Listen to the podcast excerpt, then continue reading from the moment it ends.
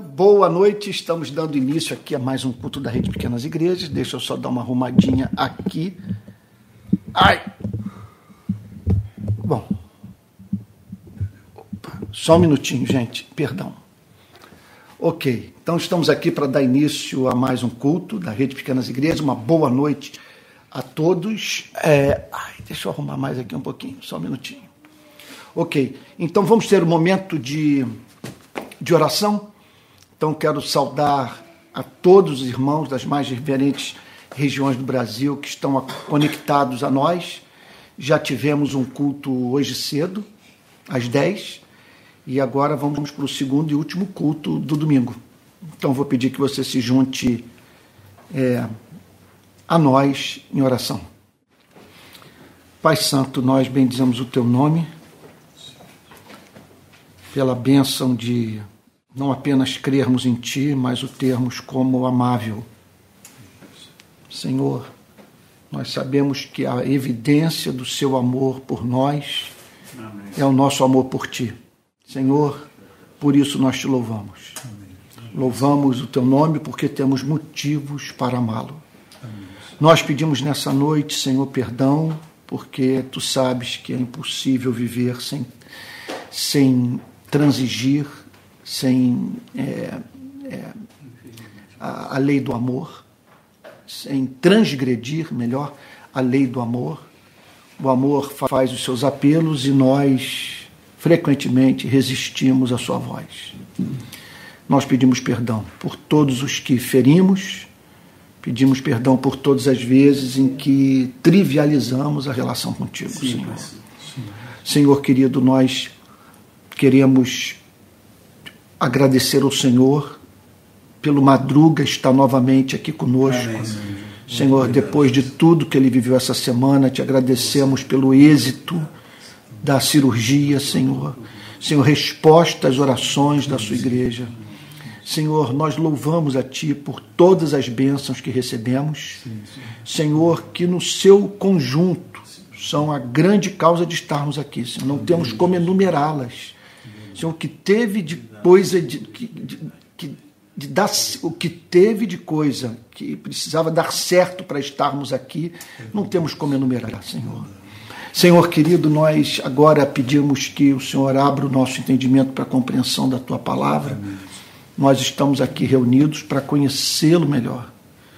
Nós entendemos que essa é a maior necessidade da nossa vida, de conhecer para o amar, Senhor entendemos que diante de tudo o que aprendemos com a vida, a nós só nos resta, Senhor, buscar Sua face com todo o nosso ser.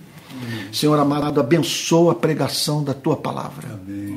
Abençoa, Senhor, tá? Com que seja uma experiência rica para todos nós. Que todos sejamos alimentados espiritualmente. Amém. É o que pedimos em nome de Jesus, Senhor. Amém. Amém. Amém. Irmãos queridos, eu vou pedir que todos abram a Bíblia, é no Evangelho de Mateus, capítulo 23, versículo 8. Evangelho de Mateus, capítulo 23, verso 8. Então, gostaria de a todos lembrar que eu estarei dando sequência nessa noite à pregação do domingo passado, que por sua vez está inserida na, nessa série de mensagens sobre as metáforas e as parábolas de Jesus. Então, eu já estou aí há mais de um ano examinando todas as metáforas, todas as parábolas de Jesus.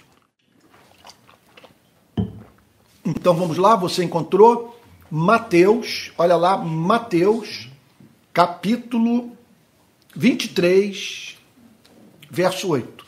Agora, antes de nós entrarmos no verso 8, eu gostaria de fazer uma recapitulação do que nós vimos na semana passada. Vamos lá então?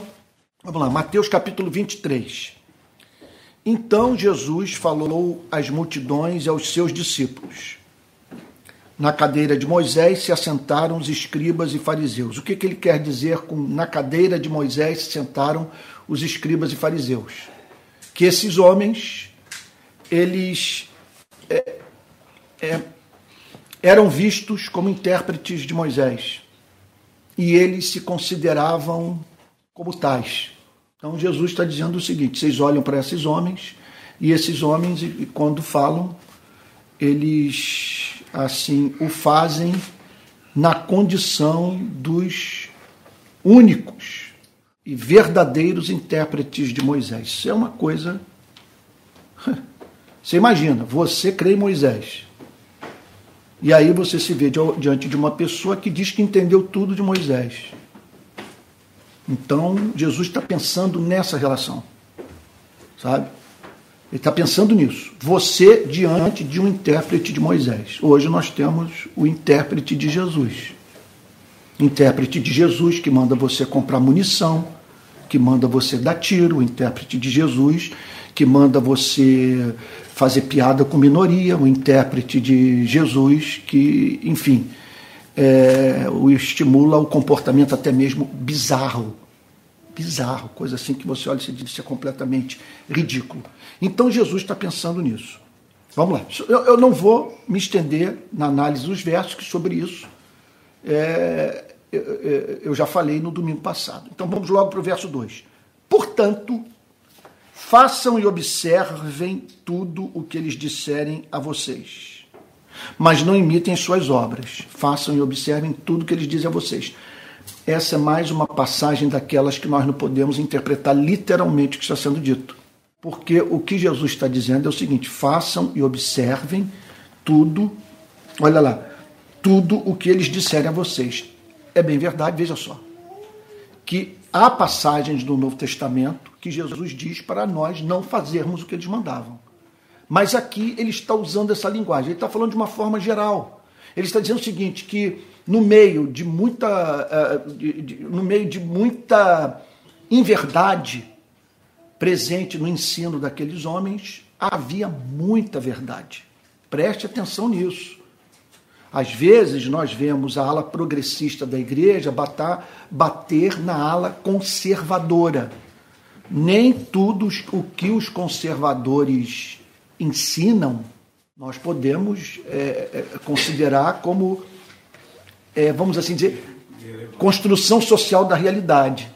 Uma mera, é, é, uma, uma, uma mera, um mero discurso sem nenhum fundamento nas escrituras. Não é isso. Aliás, eu li agora um livro é, de um intelectual, de um filósofo, de um pensador polonês chamado Leszek Kolakowski. E ele mostra como que é impossível nós vivermos sem os conservadores. Porque toda sociedade ela tem que viver nessa dinâmica do, do avanço e, e, e da preservação da estrutura. Sabe? Então, quer dizer, tem horas que estacionar que você se manter apegado à norma é desamor. A coisa avançou e você tem que ter peito, portanto, para dizer isso aqui é anacrônico, não tem mais nenhum fundamento. Sabe, nós precisamos avançar na nossa compreensão dos valores morais do cristianismo. Agora tem horas que você tem que chegar e dizer não, Deus aqui não me peça para sair do ponto que eu me encontro. Isso aqui não, isso aqui não se negocia sabe?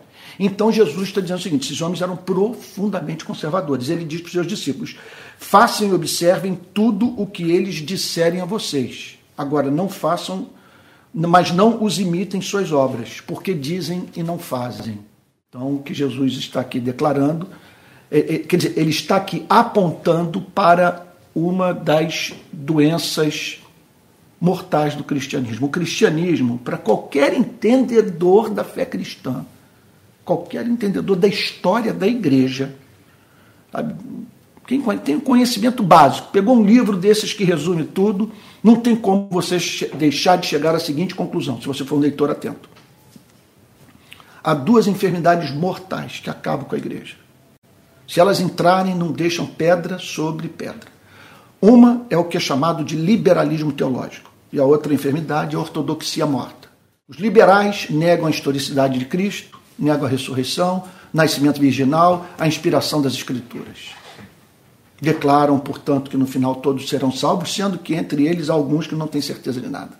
Eu me lembro de um professor no seminário teológico que disse para nós alunos que a esperança dele é que um dia ele descobrisse que o cristianismo é verdade. Ele falou isso dentro de sala de aula. Não é à toa que criou uma geração de pastores é, muito fracos de púlpito no Rio de Janeiro, porque simplesmente como é que você vai pregar com convicção? Sabe? Quer dizer, como é que você vai, vai pregar com paixão se não há esse elemento de convicção? Então, esse é um câncer. Agora, a outra enfermidade mortal é o oposto dessa, é a ortodoxia morta.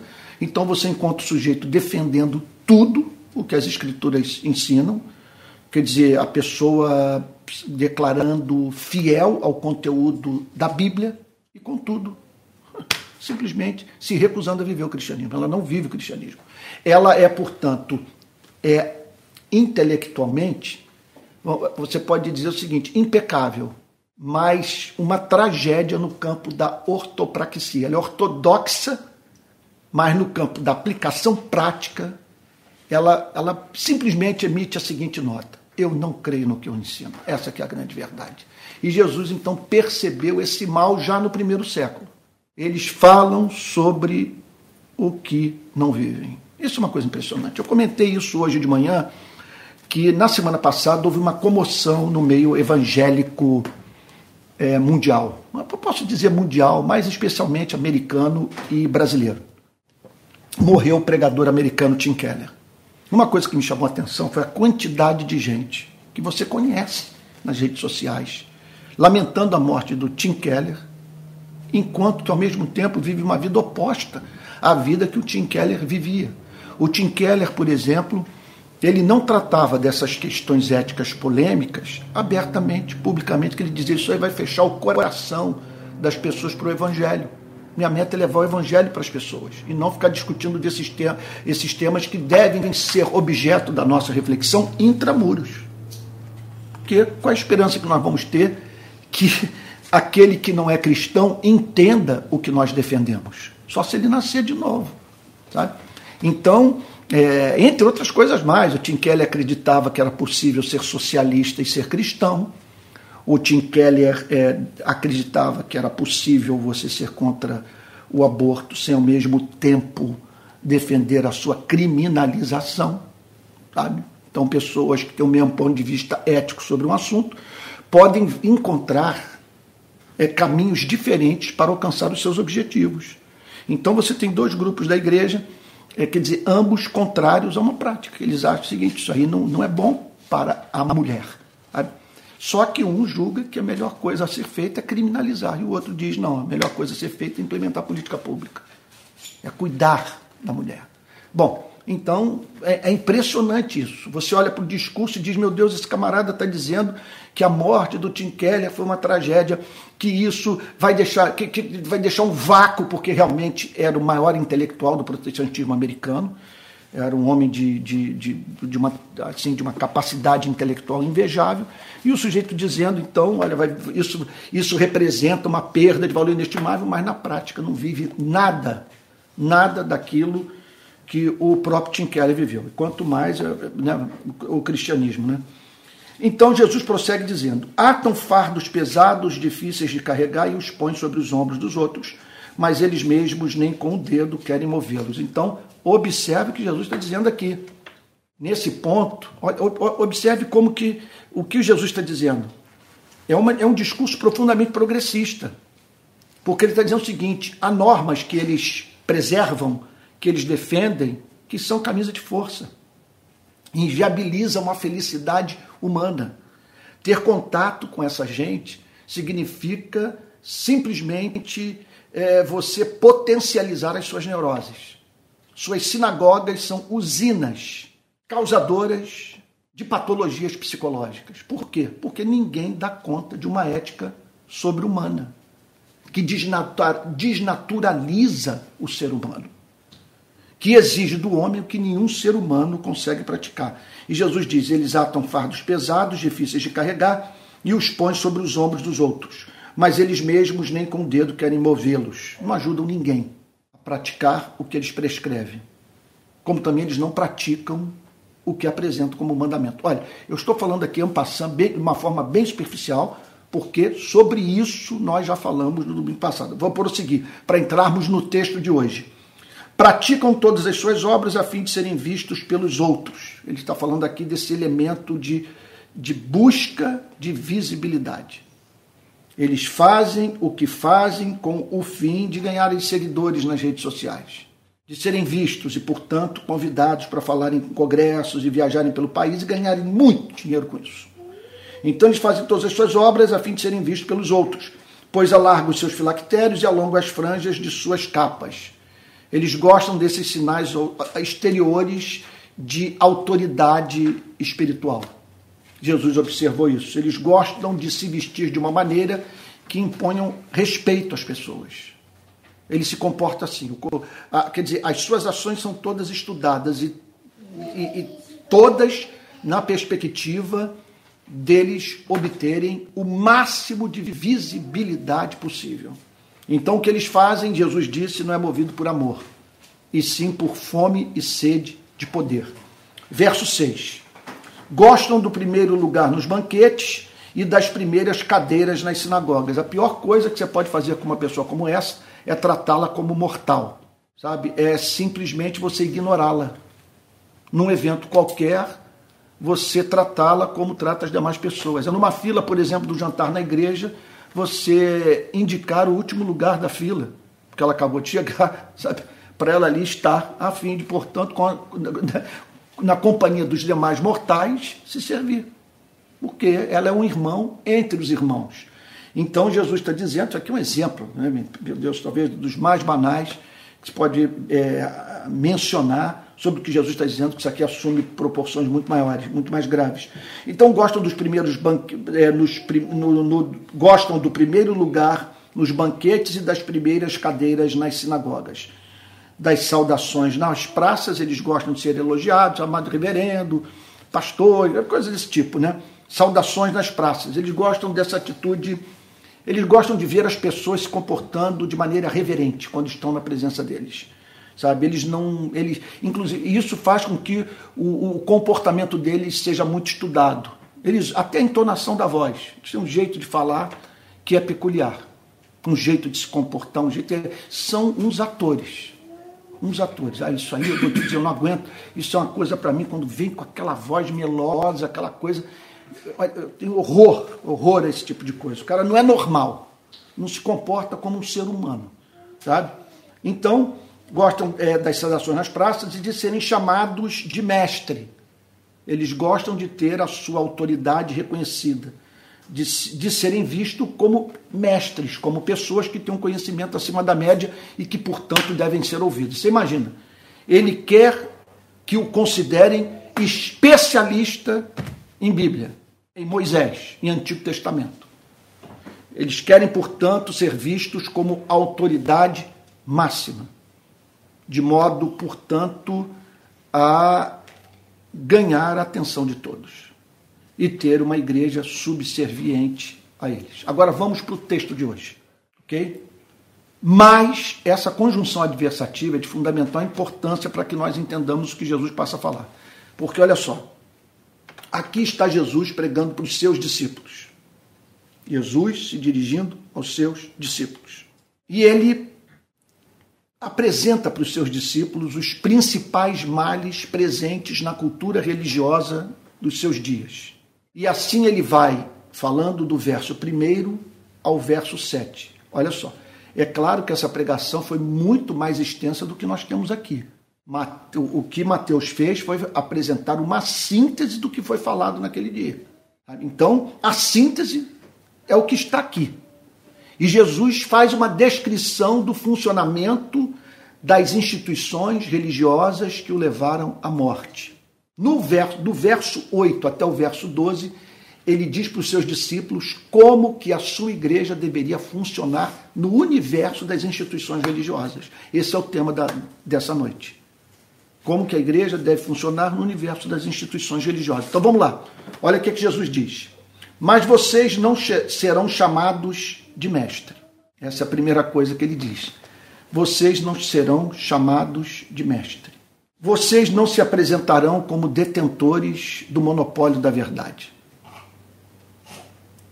Vocês não levarão as pessoas a manterem uma relação de subserviência intelectual a vocês. Vocês estimularão as pessoas, isso sim, a apresentarem suas dúvidas Eu me lembro que o Tim Keller, uma, uma vez, eu acho que a e eu fomos num culto dele em Nova York, ele pregava num lugar chamado Hunter, Hunter College, perto do Central Park. Né? Mais, mais ou menos. Dá uma caminhada boa, você chega no Central Park. Dá para ir a pé até lá.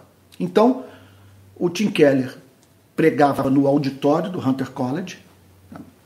E ao término da pregação, o que, que ele fazia? Eu vi isso mais de uma vez, se não me falha a memória. Ele descia do púlpito, ia direto para uma sala embaixo do auditório, a fim de responder as perguntas do seu sermão. Quer dizer, as perguntas, as possíveis perguntas da pregação que ele havia acabado de fazer. Então as pessoas podiam perguntar sobre tudo, inclusive confrontá-lo. Isso é uma expressão extraordinária de integridade intelectual.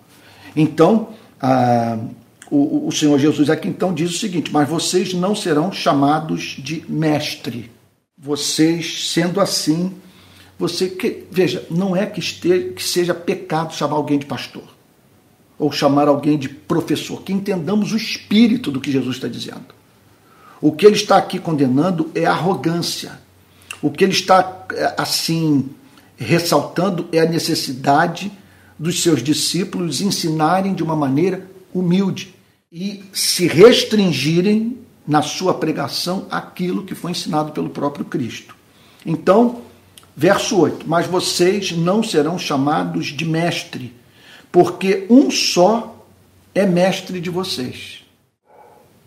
Então, eu fico a pensar como que Calvino e Lutero e esses luminares da história da igreja se sentiriam ao verem cristãos se dizendo calvinistas, luteranos, agostinianos, sabe, ou tomistas e por aí vai, sabe? Porque o que Jesus está dizendo é, é, mas vocês não serão chamados de mestre, porque um só é mestre de vocês e todos vocês são irmãos. Com isso, ele ressalta o fato de que esse ministério de ensino deveria ser levado a cabo por pregadores que chamassem a atenção de todos para o fato de que a fonte da verdade é Cristo e que o trabalho do pregador é apenas passar adiante a mensagem de Jesus e que não há espaço aqui para uma elite espiritual não há espaço aqui para uma visão, é, vamos assim dizer, de duas igrejas dentro de uma só.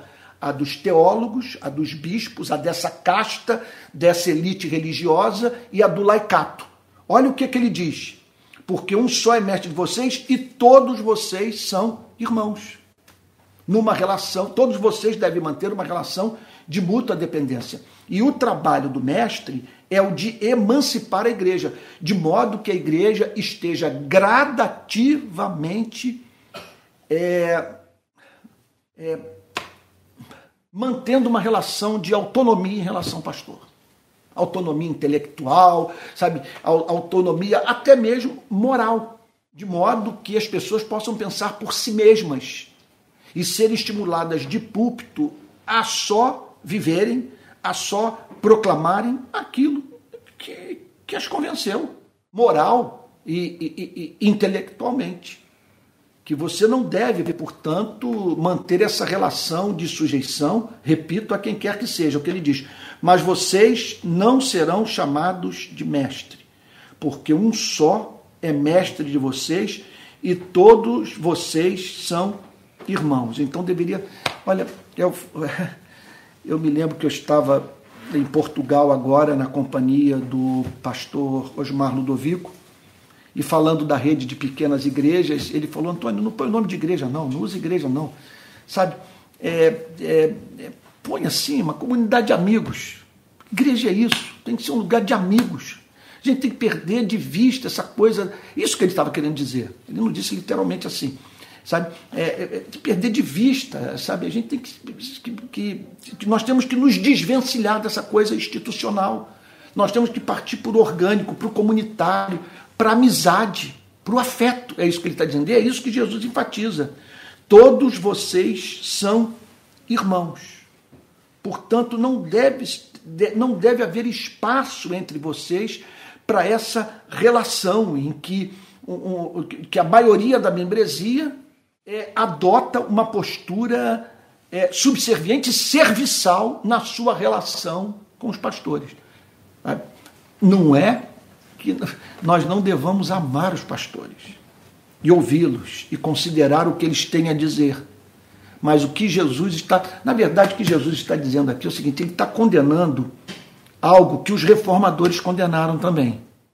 Se voltarmos no século XVI, uma das é, nós observaremos Lutero enfatizando o seguinte fato: a igreja não faz outra coisa nos nossos dias que não seja dizer que nós temos que aguardar a interpretação do clero a fim de entendermos a mensagem da Bíblia.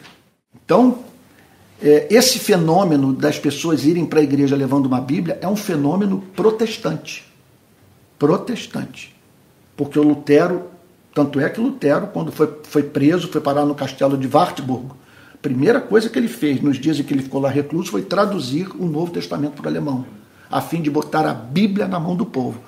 E estimulando o povo a, aceitar, a, a seguir um princípio que é o grande princípio protestante, que é o princípio da livre interpretação das Sagradas Escrituras, do respeito à consciência individual. Essa é a nossa força.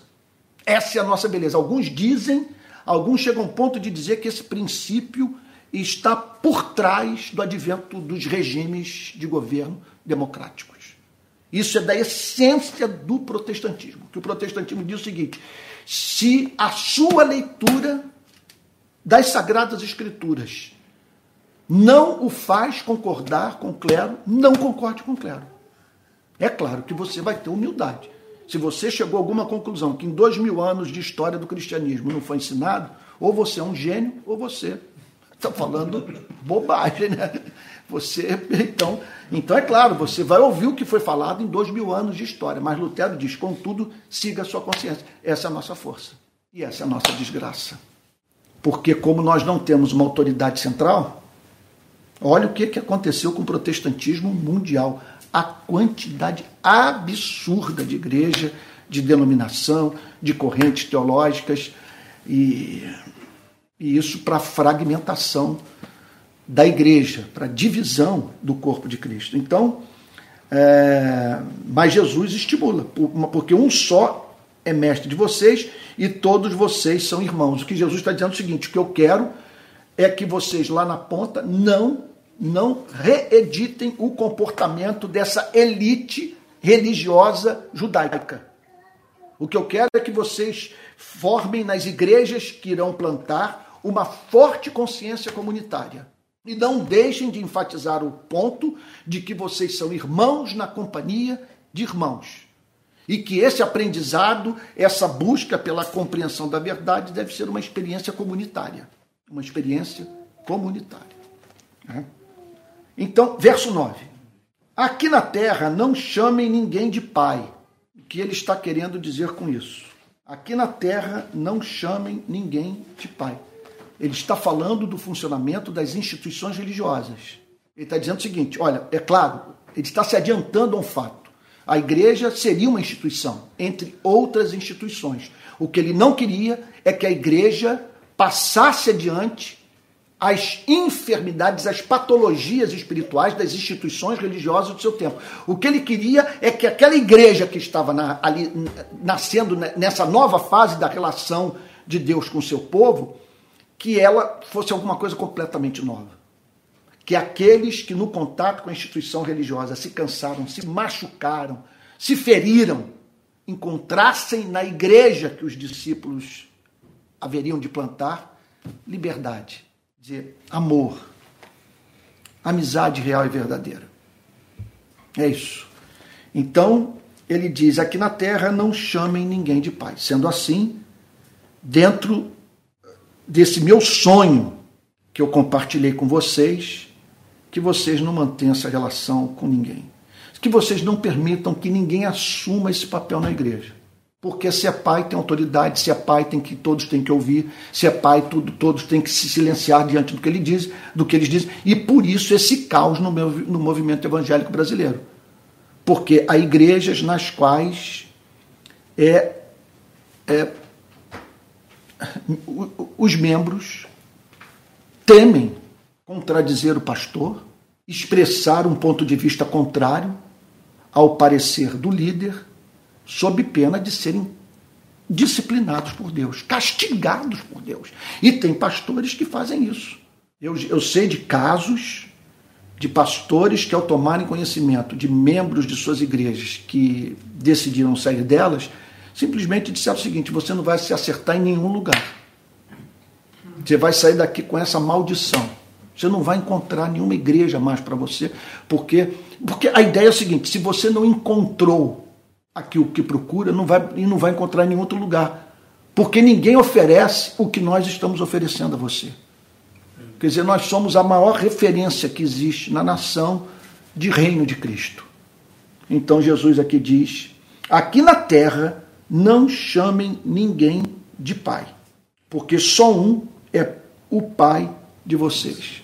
Então, que vocês dependam apenas do pai, que vocês se submetam apenas ao pai, que vocês não depositem esse afeto na vida de ninguém, senão simplesmente essa pessoa, se vocês caírem nas garras de uma liderança perversa, estarão perdidos.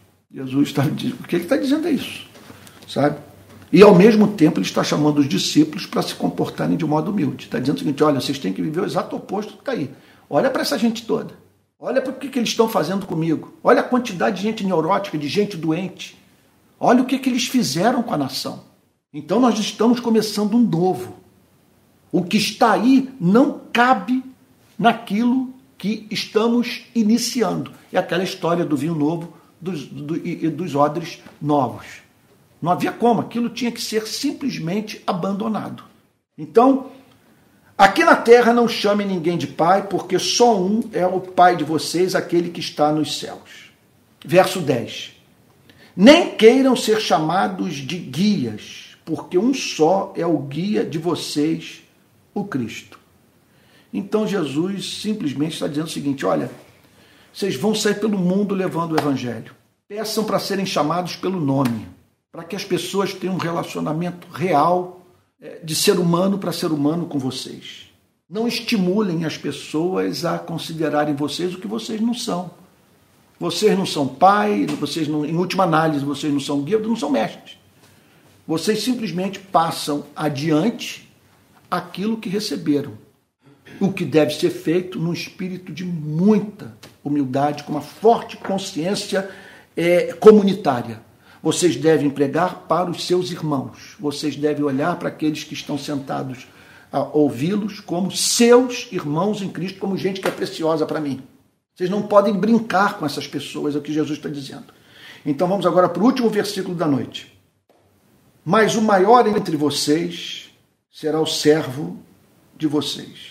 Então, com isso, ele está dizendo o seguinte: ele está pegando um, um mal presente em toda e qualquer instituição.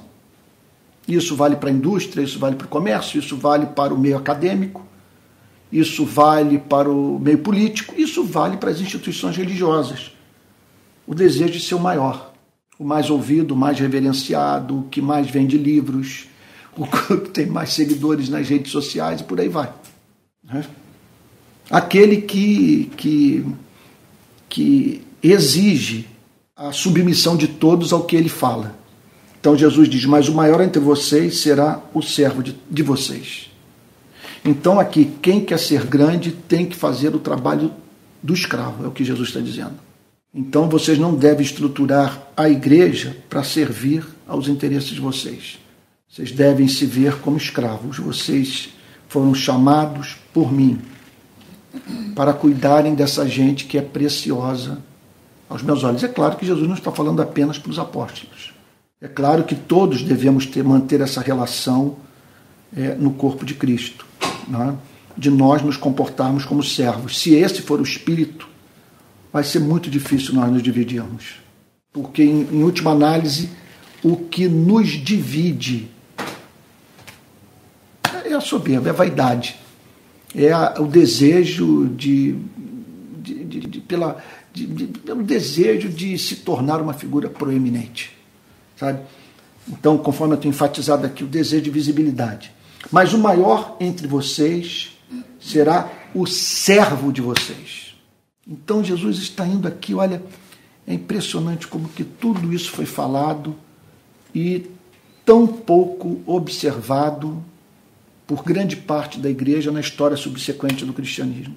Impressionante como que a igreja nas, nas, nos mais, das mais diferentes regiões do planeta e denominações e correntes teológicas, sabe, é, é, incorreu nesse erro. Mas o maior entre vocês será o servo de vocês. E aí Jesus conclui dizendo: quem se exaltar será humilhado. Meu Deus, quem se exaltar será humilhado. Porque eu me exalto. Quer dizer, porque eu faço questão de todos conhecerem as minhas proezas, as minhas façanhas, porque eu ajo de uma maneira a ser notado por todos. Sabe? Em razão dessa demanda. Como diz o Mark White Jones, eu concordo inteiramente com ele quando ele declara o seguinte: nós somos reis destronados. Com a queda, nós perdemos aquela posição original e hoje nós fazemos de tudo para voltar àquele ponto. Na verdade, nós fomos criados por Deus para ser amados para ser lindos e, e, e, e, para sermos vistos como tais, para as pessoas terem prazer na nossa presença. Só que nós fomos desfigurados pelo pecado. E hoje nós queremos a nossa maneira esperar essa atenção das pessoas. Aliás, esses dias eu li uma frase que, meu Deus, ela se aplica tanto a casamento, a noivado, meu Deus, a igreja, todas as relações humanas. O autor diz o seguinte: de pessoas que vivem a exigir o afeto do próximo sem darem motivo para estima. Elas querem um amor que elas mesmas não estimulam ninguém a ter por elas. Isso é impressionante, sabe? Impressionante. Então, quem se exaltar será humilhado. O que Jesus está querendo dizer com isso? O próprio Pai vai estar empenhado em fazer com que essa pessoa seja trazida para o seu lugar de direito. Ela vai ser humilhada. Quem se exaltar será humilhado, e quem se humilhar será exaltado.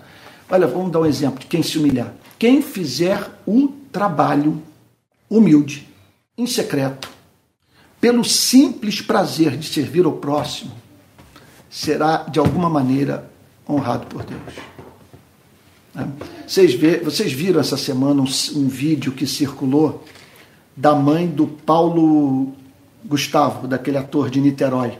E ela perguntaram a ela sobre a perda do filho, o sofrimento, e ela falou do, da fé. Como que a fé foi importante para sustentá-la. E ela disse então no, no vídeo, que isso foi ouvido por milhões de brasileiros, que para essa fé foi fundamental o socorro do reverendo Antônio Elisa e do Tel, da igreja Betânia aqui em Niterói. Né? Eles fizeram isso. Talvez ela nem fosse a mãe do Paulo Gustavo na época, né? talvez o Paulo Gustavo fosse uma criança ou adolescente, sabe? É, ele morreu muito novo.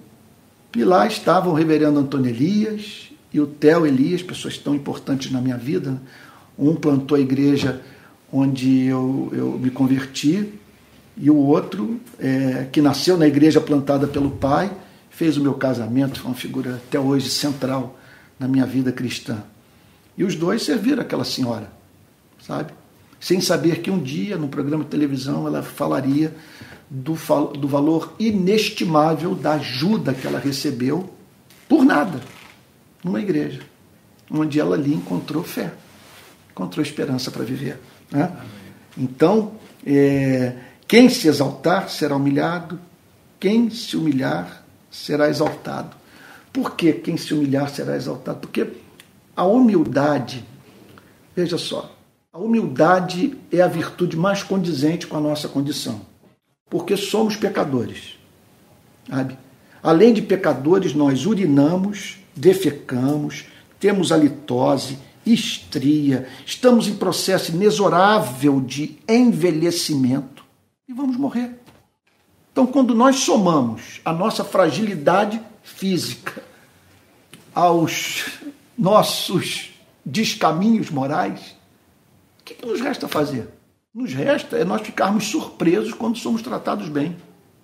E dizer, caramba, como que essa pessoa, o que ela vê em mim para me tratar com, com tamanha cordialidade. Por isso que o humilde ele tem muita dificuldade de ser ofendido. Ele, ele já se rebaixou de uma tal maneira que ninguém o pode colocar no lugar mais baixo. E ao mesmo tempo, quando Jesus diz que ele será exaltado, o que Jesus está dizendo é que ele vai ter uma consolação íntima, indescritível, porque bem-aventurados os que choram, porque serão consolados. E ao mesmo tempo, ele verá Deus, em razão do seu amor complacente, por se deleitar nesse comportamento humilde, honrando o seu servo. Né? Então, isso aqui, aqui nós estamos perante Vamos lá, deixa eu terminar aqui a pregação. Eu quero dizer para vocês onde que eu quero chegar. É, para quem você quer ir? Eu tenho, assim, com, agora depois de tudo que eu vivi nas instituições religiosas, é, eu tenho sérios problemas com elas. Sérios. Agora, quando eu olho para essa passagem, eu penso no sonho a ser perseguido, que Jesus via como execuível. Porque ele está dizendo o seguinte: olha, no meio de toda essa loucura que está aí presente, de pessoas matando com a Bíblia nas mãos, usando a Bíblia para ferir, no meio, portanto, de toda essa, essa cultura religiosa patológica, no meio, portanto, de, de, dessa, de, dessa cultura que torna a vida das pessoas feia, que torna a vida das pessoas feia, eu quero lhes apresentar o meu sonho. O meu sonho para vocês. E é isso que vocês devem perseguir para não reproduzirem a espécie de instituição religiosa que está para me matar. É o que ele está dizendo aqui. Mas vocês não serão chamados de mestre, porque um só é mestre de vocês e todos vocês são irmãos. Aqui na terra não chamem ninguém de pai, porque só um é o pai de vocês, aquele que está nos céus. Nem, nem queiram ser chamados de guias, porque um só é o guia de vocês, o Cristo. Mas o maior entre vocês será o servo de vocês. Quem se exaltar será humilhado, quem se humilhar será exaltado. Jesus está simplesmente dizendo aqui o seguinte: sem esse espírito de humildade, jamais haverá igreja.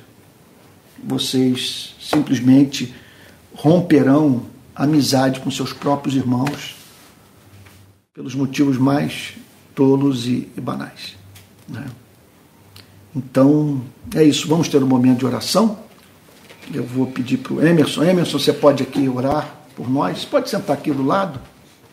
Vou pedir para que o nosso querido irmão Emerson ore por nós. Pai Santo, humildade, Senhor. Tem algum exemplo maior de humildade do que o Senhor fez por nós, Senhor? Enviar teu filho, nascido de mulher, Senhor. Viveu entre nós. Sim. Com todas as nossas características Senhor, humanas. Sendo Deus. Senhor. Pai Santo. Como não olhar para isso, Senhor, e não acabar com qualquer orgulho que exista no nosso coração. Pai Santo, Jesus Cristo, na bem-aventurança, colocou como a humildade como a porta de entrada, Senhor, dessas bem-aventuranças. Humilde de espírito, pois deles é o reino dos céus, Senhor. Pai Santo, é uma característica fundamental daquele que nasceu de novo, Senhor porque reconheceu quem ele é, Senhor. Como ele estava morto nos seus delitos e pecados, inimigo teu, Senhor. E o Senhor, pela tua graça, pelo teu amor, nos enviou o teu Filho amado, Senhor. Pedindo a nós somente que nós creiamos, confiemos nele. E que através dele, Senhor, pela fé, alcança, alcançamos a salvação, nos reconciliando contigo, Pai Santo. Amém, Senhor. Pai Santo, humildade, Senhor. Não aquela humildade humana, Senhor, que no qual muitas das vezes nós nos vangloriamos dela. Sim, Senhor. Mas a humildade que vem do Espírito Santo. Reconhecendo, Senhor, o seu Filho amado como única verdade, como único caminho, Senhor. Pai Santo, muito obrigado, Senhor, por nos dar a oportunidade de ouvir essa palavra. Amém. De tocar no nosso coração, Senhor, e rever, Senhor, a nossa vida cristã, Senhor. De como estamos agindo, Senhor, para com o próximo, com os nossos cônjuges, com os nossos filhos, com os nossos amigos, com os nossos irmãos, Amém. Até mesmo com os nossos inimigos, Senhor. Sim, Jesus. Pai Santo, porque todos nós diante de Ti, Senhor, Amém. Somos pecadores salvos pela graça. Amém. Pai Santo, muito obrigado, Senhor, pela tua bondade, pela tua misericórdia. Amém. E por nos mostrar, Senhor, através de Jesus Cristo, a verdadeira humildade. Amém. Muito obrigado, Senhor, em nome de Jesus que te agradecemos. Amém. Amém. Amém. Amém. Gente querido, olha só, fazendo um balanço do que nós do que tem sido pregado nos últimos dias, é, eu tenho lidado com textos tanto na série sobre Jeremias, como nessas pregações sobre as parábolas de Cristo, é, com textos é, que propõem uma reforma, ou que devem ser vistos por nós como passagens das Sagradas Escrituras que tem muito a dizer para a presente realidade das igrejas do nosso país. Então, eu recomendo fervorosamente que você examine esses textos que temos examinado, sabe? É, é, é que você chegue às suas conclusões e pense no que, do que precisamos nos arrepender a fim de que representemos para o Brasil esse ideal que acabamos de ver no texto inspirado de sermos uma igreja é, é, de amigos, sabe? Um lugar onde possamos respirar, sabe? Uma igreja que, que, que, que, que possa ser vista por nós como a nossa família. Então observe que o sonho é viável. Aqui está Jesus defendendo ele. Jesus não abre mão da igreja. Ele chama os convertidos a viverem juntos. Agora, nesses termos, numa vida marcada por sujeição mútua, humildade e, acima de tudo, é amor, que se expressa em serviço humilde aos irmãos na fé. Tá bom? Bom, olha só, eu quero é, agora apresentar alguns avisos que são de grande importância para a vida de todos nós. O primeiro deles é sobre oferta. Caso você queira contribuir com a rede de pequenas igrejas, aqui vai o nosso Pix que é pixrpi22 arroba, arroba gmail.com pixrpi22 arroba gmail.com esse é o pix da rede de pequenas igrejas. Caso você queira contribuir, é só enviar sua oferta para aí. Segunda coisa que eu quero dizer é que esse final de semana foi lançado o meu mais novo livro, Se Deus é Bom, Porque Sofremos você pode ter acesso ao conteúdo desse livro, que na verdade é uma transcrição de uma pregação que eu fiz.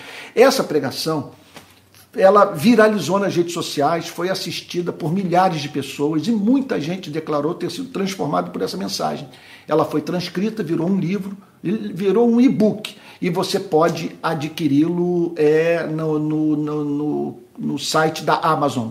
Me parece que para você adquirir o livro você tem que ter o aplicativo do Kindle tá bom? Procure saber isso, tá? Então tá aí à sua disposição. Quero também lembrar a todos que todos os dias de manhã, de segunda a sexta, às sete da manhã, sendo que amanhã é, o programa vai entrar às seis. Eu estou é, ministrando o, o programa, o, eu estou apresentando o programa Palavra Plena.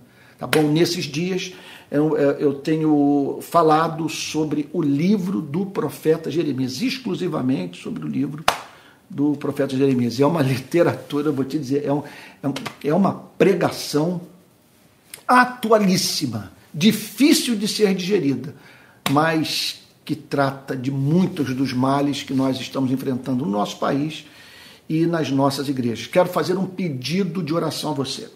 Amanhã, três horas da tarde, eu vou conversar com os diretores de uma instituição é, que é dona de um auditório magnífico na região metropolitana do Rio. Três horas e eu vou ver se consigo alugar o espaço para os cultos de domingo de manhã. Então, a ideia é essa, é termos uma transmissão de última geração, a fim de alcançarmos o maior número possível de pessoas, num auditório bonito e atendendo uma demanda de pessoas que durante muitos anos me ouviram pregar presencialmente no Rio de Janeiro e que têm esperado o anúncio do retorno desses cultos presenciais, que não vai impedir a manutenção dessa dinâmica da grande reunião associada à pequena reunião. Nós não podemos abrir mão é, desse cristianismo comunitário, desse cristianismo da pequena igreja, que faz, portanto, com que a igreja funcione como uma família, as pessoas se conheçam e, e, e, e assim se torne a igreja o lugar onde você tem as pessoas é, mais preciosas da sua vida, com as quais você pode contar no, no momento da tribulação. Tá bom? Então eu peço a sua oração.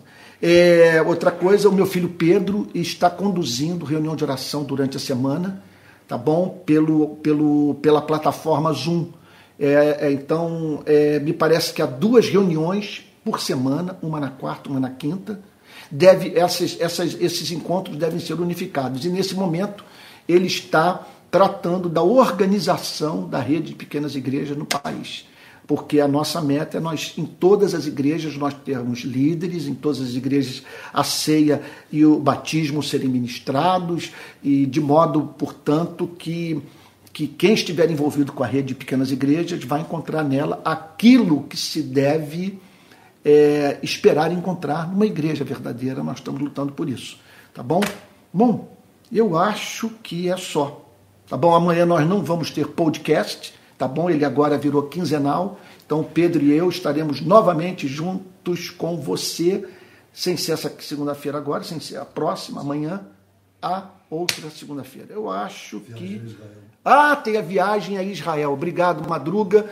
É, nós já temos o, o roteiro todo traçado. Nós vamos sair daqui na primeira semana de fevereiro. Sairemos do Rio de Janeiro para o Cairo, então passaremos a primeira fase, a primeira etapa das, da, da viagem no Egito. Então tem aquela coisa toda de pirâmides, o Nilo, o Museu do Cairo, aquela coisa toda. Eu mesmo nunca fui ao Egito. Aí depois vamos pegar, o, o, o vamos, vamos para Israel e, e cruzar Israel inteiro, do sul até o norte tá bom? Aí vamos para Jerusalém e, e, o deserto da Judéia, vamos conhecer Jericó, vamos conhecer Belém, vamos conhecer Tel Aviv, Ih, meu Deus, vamos conhecer é, meu Deus, o local do Monte da, da, da, das Bem-aventuranças. Vamos andar de barco no Mar da Galileia, muito legal. É uma viagem, eu estou indo para a sétima agora. É uma viagem inesquecível, eu acho que na minha vida foi a viagem mais, mais marcante. O legal é que quando você volta de lá, quando você vai ler a Bíblia, você tem toda aquela noção de espaço, de geografia, aquilo é, é muito legal, tá bom? Então é isso, vamos receber a benção apostólica. Senhor, nós bendizemos o teu nome por essa noite. Pai de amor, Deus de toda misericórdia, cuida da sua igreja essa semana. Que essa semana seja uma semana de oração. Senhor, que não é, é deixemos de nos alimentar espiritualmente lendo a sua palavra, porque Senhor, esse é um traço característico da vida de todos os servos e servas do Senhor Deus. O amor pelas escrituras. Senhor, como diz o Salmo 1, bem-aventurado é aquele que medita na sua lei de dia e de noite, Senhor. Ó Deus querido, livra-nos de todo mal. E que por onde quer que passemos, as pessoas sintam o perfume de Cristo em nossa vida. E que o Senhor te abençoe e te guarde, o Senhor faça resplandecer o seu rosto sobre ti, tenha misericórdia de ti, que sobre ti o, levante, o Senhor levante o seu rosto e te dê a paz. Tá bom? Olha, fica, fique com Jesus, essa mensagem vai ser salva, tá bom? E você vai poder ouvir a pregação novamente, vai poder compartilhá-la e tudo mais. E amanhã, às seis da manhã, o Palavra Plena, tá bom? É isso. É, e assim a gente vai se falando. Fique com Deus, domingo que vem, 10 horas da manhã, culto matinal, e às 18 horas, esse culto aqui direto da minha casa. Deus te guarde, uma boa noite para você e uma semana cheia da unção pentecostal.